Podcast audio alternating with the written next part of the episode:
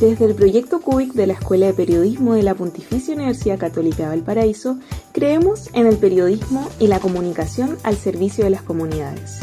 Y creemos también en el diálogo y la conversación, por lo que en este ciclo de podcast te invitamos a conversar sobre comunicación, comunidad y organizaciones sociales desde diversas miradas y voces.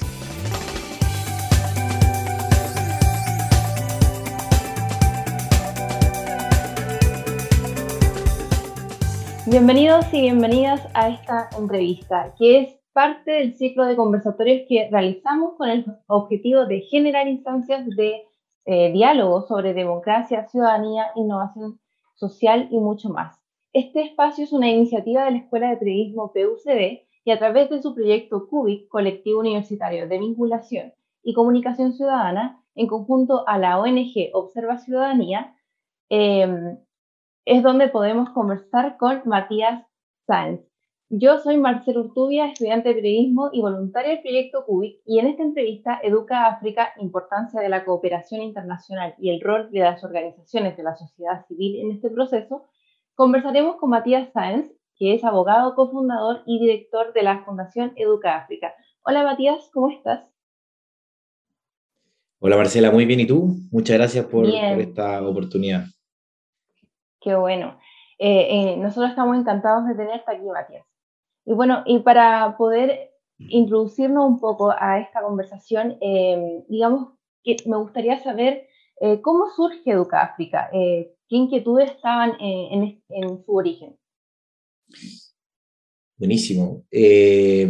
aquí quizá remontarme a, a, un poco antes del origen, quizá un poco harto. Yo afortunadamente desde chico por, eh, por eh, inquietud de mis papás, siempre nos fueron eh, fomentando el hecho de pensar un poquito más allá de lo que nosotros necesitábamos y ocuparnos de eso.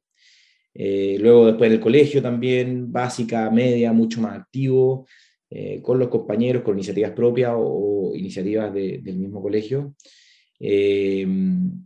Y en la universidad, afortunadamente, también pude involucrarme con distintos proyectos eh, de apoyo a, personas en situaciones de, vulnerabilidad, por si cárcel, por si vivienda, educación, etc. Y em, al, yo creo que tenía 26 años, más o menos, cuando por primera vez tuve la oportunidad de trabajar y conocer eh, o un grupo de, de, emprendedores keniatas. Em, que lo que hacían ellos básicamente era no esperar a que el Estado, la, iglesia, las fundaciones u otras personas vinieran a solucionar el problema que tenían ellos de darle educación a su hijo. Eh, entonces, lo que hicieron fue organizarse. Son personas que vivían en en unos denominados slums, que son asentamientos urbanos informales gigantes de muchas, muchas personas, em, con acceso muy, muy, muy escaso a servicios básicos. Alrededor del 30% de la población que vive en estos slums tiene cubiertas sus sus principales necesidades básicas y en general viven entre uno o dos dólares al día. ¿ya? Entonces, este, eh, en, este contexto hay un grupo de, emprendedores y emprendedoras que mm, armaron unas escuelas eh, comunitarias de muy bajo costo, eh, con un par de palos, planchas de zinc, y fueron contratando a personas que quizás no eran profesores o profesoras, pero tenían este afán por, por educar. ¿ya? Y, y, así armaron estas escuelas que comenzaron a ser un fenómeno no nacen ahí, nacen en otro lugar, pero, pero yo tuve la oportunidad de conocerlos en, Nairobi, capital de Kenia, eh, que está muy, ya hay, hay, muchos de estos tipos de escuelas. Y al ver esta iniciativa, eh, yo fui a trabajar como voluntario, y al ver esta iniciativa, eh, no, no, quisimos quedarnos de brazos cruzados y, nos encantó el, el, esfuerzo que estaban poniendo, la convicción con la que estaban eh, trabajando y el hecho que ellos mismos estaban dándole solución a estos problemas. Entonces, de una manera muy innovadora, eh, que en, ninguna otra parte eh, del mundo, al menos en el que yo me había desenvuelto, lo había, lo había visto, porque ellos armaban estas escuelas de bajo costo y cobraban un fee un, como un arancel a, los padres, eh, incluso habiendo otras soluciones que, que, podían ser más baratas pero, o, gratuitas, pero, pero los papás quisieron eh, mantener a sus hijos en su comunidad con personas que ellos iban conociendo y que podían tener la garantía de que le iban a entregar una educación dentro de los medios que tenían, eh, de la mayor calidad posible, porque creían que a través de esto podían romper este círculo de, de pobreza en el que estaban, estaban muchos de ellos inmersos. Em, y así comenzamos con un grupo de, de, jóvenes que nos movilizó esta, esta iniciativa que habían tenido y quisimos complementar ese esfuerzo. Y para canalizar mejor la ayuda generamos esta, se, se creó la fundación, primero con un apoyo con becas, porque financiamiento es una de las principales brechas, pero ahí nos fuimos dando cuenta de otros, eh, de otros desafíos, como mejora, algunas mejoras de infraestructura, porque como te decía antes, son un par de palos, planchas de zinc, pero son aulas muy pequeñas, mucho hacinamiento y con muy poca iluminación, ventilación, entonces eso hace mucho más difícil el proceso de aprendizaje. Pero también nos dimos cuenta que los profesores y profesoras eh, no contaban con herramientas suficientes o material educativo suficiente como para poder eh, ejercer bien este, este rol tan importante. Entonces comenzamos un área de asesoría educativa y todo esto siempre muy de la mano de partners locales. Nosotros apoyábamos a las escuelas, pero siempre teníamos un partner local.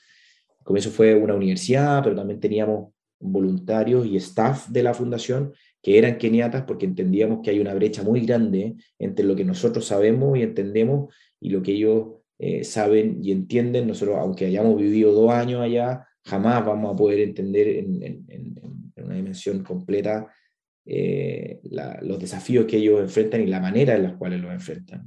Y la naturaleza es muy sabia, nos dio dos ojos, dos orejas y solo una boca, entonces quisimos seguir ese camino, escuchar mucho, nos, equivocamos harto en todo este proceso, aprendimos mucho.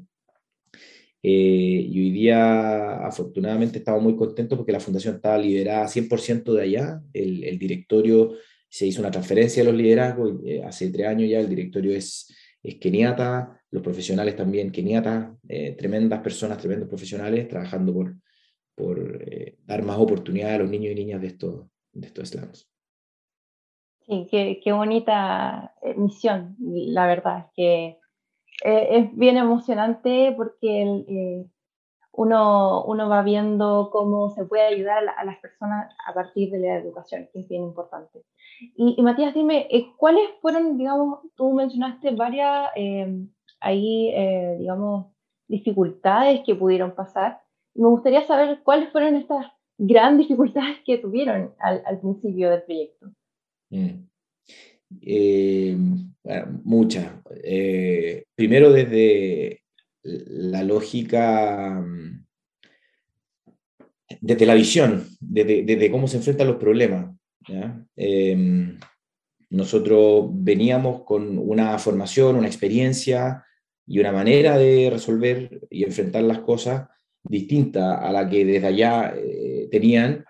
Y, lo más importante acá es entender que no porque nosotros creamos que lo nuestro es, es, eh, es la solución correcta, es realmente la solución que el otro necesita. Entonces, eh, el primer desafío fue desenamorarse del, de la solución, ¿te fijáis? De nuestra herramienta y enamorarnos más de la problemática, entendiendo el paradigma que ellos necesitaban. Entonces, no, no satisfacer el, el, ego de Salvador, sino que la real necesidad que ahí existía. ¿te? Entonces, ahí hay un, hay un tema súper importante. Segundo, eh, creo que el hecho de haber estado trabajando allá en, el continente africano también levanta mucha suspicacia ah, y hay, em, hay, argumentos válidos para decir de por qué están allá y no acá. ¿te? Entonces también hubo que abordar esa, esa línea para, ir explicando por qué al menos nosotros eh, estábamos trabajando ahí. Em, en tercer lugar, hay todo un proceso de profesionalización, de gestión organizacional. Acá nadie, cuando nosotros empezamos, nadie tenía mucha experiencia creando fundaciones, gestionándolas. Para todos nosotros era el extra, cada uno trabajaba en lo suyo y el tiempo extra lo dedicábamos a esto. Y, y me acuerdo, los primeros dos años fue súper, súper intenso, nos juntábamos desde las 7, 8 de la tarde con distintas comisiones, distintos días de la semana, trabajando hasta las 1, 2 de la mañana para poder ir avanzando. Em, afortunadamente contamos con un equipo de voluntarios profesionales súper, súper motivados, súper comprometidos, muy capaces, entonces se pudo avanzar bien. Em, pero ahí hubo un desafío bien, bien interesante. Podría, podría seguir, pero no quiero comerme la, la entrevista completa. Si queréis, profundizamos en alguna pregunta. Sí, bueno, eh, Educa África eh, se sabe que es una organización que nace desde los principios de la cooperación internacional y desde la sociedad civil, como lo estabas contando. Y mm, me gustaría también decir, eh, ¿por qué es relevante la cooperación internacional? ¿Y por qué es tan importante el, rol de las organizaciones de la, de la sociedad civil en estos procesos? Excelente. No, muy bueno. antes de esas dos preguntas, feliz de hacer una pequeña aclaración. Eh, sí, adelante. La, fundación se llama Fundación Educa África, no Educa África. Y esto, eh, claro, no, no, ha costado un poco. Cuando buscamos el nombre, tratamos de que fuera algo que se entendiera en cualquier idioma y en sí mismo eh, reflejar a qué es lo que somos y hacemos. ¿Y, y por qué hace, hago este énfasis? Porque nosotros no estamos educando a nadie. ¿Te fijáis? No, no estamos educando a África, ¿no? Como que, aparte que estaría errado, eh, sería una soberbia increíble, ¿te fijáis? por eso quería hacer ese matiz, no es Educa África, sino que eh, Educa África casi todo de, de una... educa África, sí. educa África, claro. Sí, educación en, por, para, con. Eso. Después, yendo al tema de eh, la cooperación, nosotros estamos en, dentro de un, de un área de la cooperación internacional que es la cooperación sur-sur. Em, la cooperación internacional eh, viene de una lógica más desde los estados y históricamente se estaba dando desde los países del hemisferio norte, más desarrollados, por así decirlo, hacia países del hemisferio sur, menos desarrollados. Eh, no quiero entrar en una, en una, clase historia, pero, pero esto tiene sus, sus, eh, sus problemáticas, como hablábamos al inicio de la entrevista. Eh, yo llevo las soluciones que a mí me han funcionado a un ecosistema que probablemente o quizás no es fértil para poder recibir esas, esas soluciones y es por eso que al menos en el continente africano se han invertido hasta cinco veces, hay varios estudios que así lo demuestran, cinco veces la cantidad de financiamiento que se requiere para superar la pobreza. Y sigue siendo el continente con peores índices de desarrollo humano.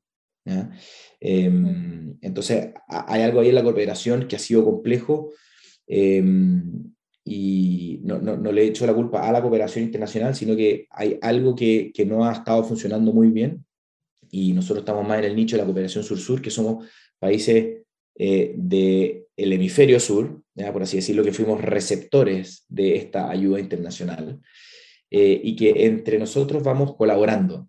¿Ah? Es una eh, nosotros lo vemos desde una colaboración recíproca, damos, recibimos, pero eh, con un paradigma o desde una perspectiva em, que entiende lo que es recibir, haber sido receptor de ayuda y que quizá alguna de esas ayudas no sirvieron mucho. Y, por eso hacía el énfasis antes de que la naturaleza es muy sabia y nos dio dos ojos, dos orejas y solo una boca. Em, ahí hay una, una charla TED muy, muy buena de un, de un italiano que se llama eh, Shut Up and Listen, cállate y escucha, eh, porque si alguien la quiere buscar después, vale la pena.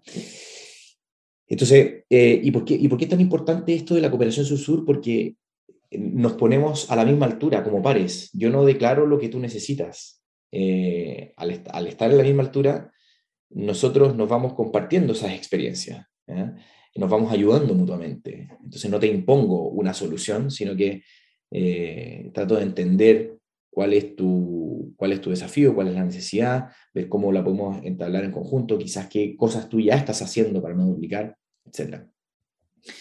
Eh, eso por un lado entonces dentro de la cooperación y para responder la pregunta de la importancia de la sociedad civil, eh, yo diría que es primordial. Es primordial, esto es una opinión súper personal, pero, pero por un lado están los estados que, tienen la, misión de velar por la satisfacción de los derechos y el cumplimiento de los deberes de todos los ciudadanos. Nosotros como, como personas nos, nos juntamos eh, en, una, en una sociedad, cedemos algunos, algunos derechos para vivir juntos y adquirimos ciertos deberes, pero todo esto para poder vivir mejor, ¿te fijáis?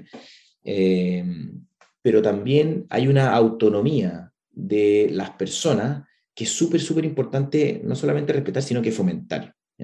Y las organizaciones de la sociedad civil son eso, son la expresión organizada de la, de la distinta variedad de acciones, intenciones, movimientos que las personas tenemos y queremos llevar hacia lo público. Entonces, la, la, sociedad civil tiene una responsabilidad muy, muy, muy potente de ir encauzando esto, de ir canalizando toda la, eh, las ambiciones, el, querer de muchas personas que se, sienten llamadas por, algún propósito común, eh, la arman alguna organización de la sociedad civil o forman parte o comienzan a formar parte de una organización de la sociedad civil para generar un impacto. Em, entonces creo que son vitales, vitales, vitales, vitales para el desarrollo de, de, nuestro país, de los distintos países del mundo en general, pero también para el desarrollo particular de las personas. Em, eso, no sé si sí, me fui muy en la hora, pero, eh, pero, la verdad no, no, es súper, súper importante el rol que tienen. Sí, eh, concuerdo totalmente contigo porque ayudan a la democracia, ayudan a, a, tener una, una, mejor equidad en los territorios, al desarrollo, como decías tú, profesional, eh, social, un montón de cosas ahí. Y además son mucho más ágiles, son mucho más ágiles para poder ir respondiendo a las necesidades que son muy dinámicas. Exacto. Y bueno, eh, Matías, digamos que em, Educa África, perdón, siempre no puedo pronunciarlo. No te Edu, Educa África. Educa África. Educa África, sí. Actualmente cuenta con un directorio compuesto mayoritariamente por personas de Kenia, lo cual llama harta la atención. Eh, por, por, qué se dio esto? Eh, ¿cómo, ¿Cómo se fue generando ese proceso? O sea, ¿se fundó desde allá? ¿Fue desde acá? ¿Cómo, eh, explícanos un poco. Como te decía ahí, en, la historia parte con un grupo de, de, personas que quisimos eh, complementar el esfuerzo que desde allá se estaba haciendo. Entonces, siempre estuvo en nuestra lógica que nosotros no íbamos a, a crear una escuela, que no íbamos a crear nada. Eh, lo que hicimos fue fundar Educáfrica en Chile para poder canalizar de manera legal, orgánica, eh, todos los esfuerzos que vamos a hacer, tanto de voluntarios como de recursos financieros, actividades, etc. Eh, entonces nace como una fundación acá en Chile, con una personalidad jurídica, 2014. Eh, al año siguiente comenzamos a, a, iniciar el proceso de creación de una personalidad jurídica allá en Kenia, también. entonces, siempre estuvo en, en, nuestra, en nuestra intención el, el complementar los esfuerzos de que desde allá se iban liderando. Y nunca nos, no, nos hacía mucho sentido que el directorio estuviera compuesto por puro, voy a ser medio peyorativo acá, pero por puros blanquitos que están a 12.000 kilómetros de distancia, te fijas, a 6 horas de diferencia, eh, tomando decisiones que se han ejecutando allá. Eh, nunca nos hizo mucho sentido. Al comienzo, por temas más eh, estructurales, estratégicos, de gestión, fue, fue así, pero lo fuimos transformando de a poco, hasta que hace ya tres años esto está, eh, se, hizo el traspaso completo, el, directorio local eh, renunció eh, y ahí, solo como anécdota, yo también renuncié, mi, renuncia no se aceptó para efectos como de continuar como una, un proceso de transición más fluido, más orgánico. Eh, pero, pero, pero hoy día los puestos que toman decisiones en el directorio están, eh, están compuestos por profesionales keniatas. De hecho, el directorio somos cinco personas, de las cuales cuatro son profesionales keniatas. Em, así que esa es un poco la, la, la, historia y la lógica es que eh, los que mejor, y este es el principio básico, quienes mejor saben cómo solucionar un problema son las personas que lo enfrentan, si es que se le entregan las herramientas necesarias. ¿Me cachai? Em, entonces, bajo ese paradigma, quisimos empujarlo y no, fue fácil, ah, hubo harta gente que tampoco lo entendió mucho, pero la verdad es que estamos súper convencidos de que ese era el, es el camino, el camino correcto. Sí, y además que estando allá es mucho más fácil saber qué problemáticas solucionar Sí, totalmente. Bueno, eh, y nuestra última pregunta, Matías, em, ¿de qué manera las organizaciones de la sociedad civil fortalecen la democracia, como lo que estábamos hablando delante, y la construcción de un desarrollo sostenible? Buenísimo, muy buena pregunta, muy, muy buena pregunta. Bueno, como te decía antes, yo creo que las organizaciones de la sociedad civil son, son un pilar fundamental. Em, son como en un cuerpo, son como las células ¿ya? Que, van, que van dándole forma a todas las cosas. Em, y, y estas, por un lado, contribuyen a la democracia porque em, es una forma mucho más directa de ir contribuyendo eh, mediante la participación de la ciudadanía en la consecución de algunos fines, en la satisfacción de algunas necesidades, en ir construyendo un país mejor. Em, entonces es una manera súper directa, súper concreta em, de ponerle voz más allá de los votos que se pueden ir haciendo en las elecciones, eh, pero en el día a día. Eh, que si a mí me interesa una causa, yo puedo ocuparme de ella. Y una manera también de ponerle responsabilidad a quienes también alegan y alegan. Es una forma súper concreta de decir, ok, si te importa, hazte cargo. Eh, y se puede canalizar de manera súper efectiva a través de la sociedad civil, contribuyendo también a ser un país, por lo tanto, más democrático, más equitativo eh, y mejorando la calidad de vida de todas las personas. Y para efectos de la sostenibilidad, eh, es un muy buen punto. ¿Por qué? Porque, como te decía antes, la, la, sociedad civil, al estar integrada por, por, personas, eh, puede ir encauzando sus propias eh, motivaciones, sus propias causas. Eh, y por lo tanto es mucho más dinámico que un, un, Estado, por ejemplo, ¿ya? Que, que, ir generando movilizaciones dentro del Estado, dependiendo qué nivel puede ir requiriendo cambiar una ley, puede ir requiriendo cambiar una constitución, te fijáis, un, reglamento, un decreto, etc pero muchísimo más lento. En cambio, eh, a través de la sociedad civil, ir eh, empujando, fomentando ciertas causas, eh, se hace de manera mucho más ágil, por lo tanto, se puede lograr de manera más rápida. Y aquí el tema de la sostenibilidad es, es, trascendental. Hoy día el, el desarrollo tiene que ser incorporando las distintas dimensiones. dimensiones sociales, medioambientales, eh, para efectos de las empresas también ah, tiene que haber un crecimiento. Eh, yo he trabajado gran parte de mi vida en, en, en, fundaciones, pero creo que el desafío es tan grande que esto tiene que ser con el trabajo de todos, de las empresas, de las eh, fundaciones, del Estado, de la academia, ¿te fijáis? Em, y, y, siempre con esta lógica de la sostenibilidad, poniendo en el centro a las personas eh, y por las personas al medio ambiente. Em, y, y como, como, sociedad civil tenemos hay una responsabilidad, un rol eh, y también una herramienta súper potente para poder ir generando los cambios eh, que son urgentes lo antes posible.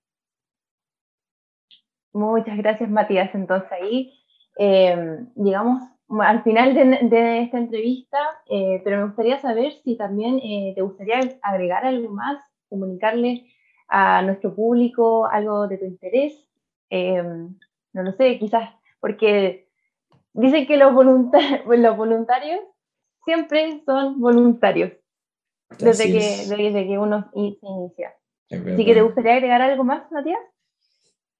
Feliz. Eh, dos cosas. Uno es repetir que... Eh, no, lo voy a invertir. Primero, eh, Aristóteles decía que, la, vocación de uno está donde se cruza eso que a mí me mueve y aquello para lo que yo soy muy bueno.